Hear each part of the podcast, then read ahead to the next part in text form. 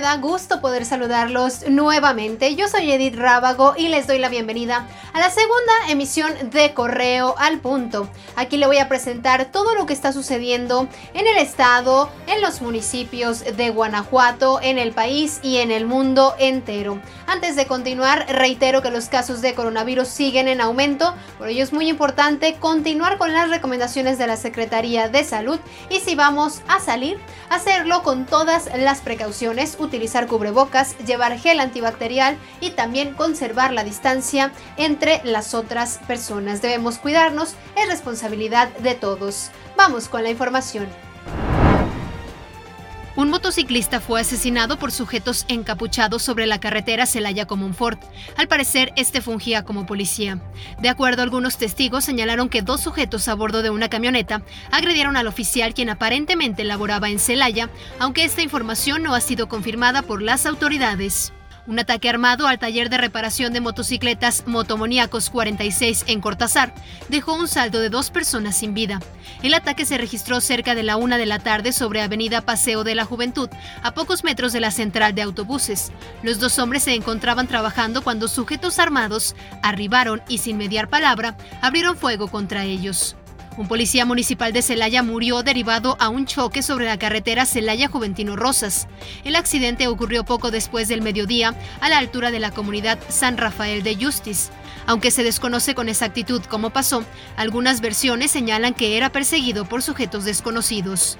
José Bernardino Márquez es el nombre del elemento de la Policía Vial Capitalina que desafortunadamente murió este miércoles en León luego de presentar complicaciones respiratorias. De acuerdo con compañeros, Bernardino tenía 17 años de trayectoria en la corporación y estaba a punto de jubilarse.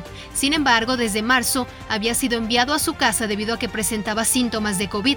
Por su parte, Luis Rivera Almanza, director general de tránsito, aseguró que se brindará apoyo a la familia del elemento.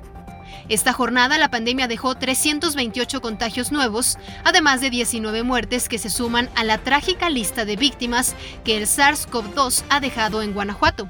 En tanto, los municipios que se mantienen sin ningún deceso son Atarjea, Coroneo, Pueblo Nuevo y Santa Catarina. Por el contrario, la ciudad zapatera ha alcanzado las 285 defunciones a causa del virus, seguida por Celaya con 96. Lo invito a que se quede conectado e informado en redes sociales nos encuentra como Periódico Correo. Estamos en todas: Facebook, Twitter, Instagram, YouTube. Nuestra página web donde podrá encontrar más noticias es periódicocorreo.com.mx. Y si todavía no se une a nuestro canal de Telegram, quiero hacerle la invitación, pues de esta manera tendrá toda la información de Periódico Correo en su teléfono celular todos los días. Es muy fácil, solo descargue la aplicación, busque nuestro canal como Periódico Correo y listo. Día con día le estaremos haciendo llegar todas las noticias. En horas más, mi compañero Roberto Itzamal estará llevando la información hasta su casa, porque queremos que se quede en casa, que se cuide mucho. Y recuerde que mañana tenemos una cita con la información. Hoy en nuestras redes sociales, no te pierdas.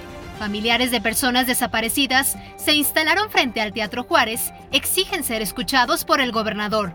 Líder de taxistas en el estado avala nueva app propuesta por el gobierno para brindar el servicio. Asegura que ayudará con crisis. Mantente conectado e informado en Correo al Punto.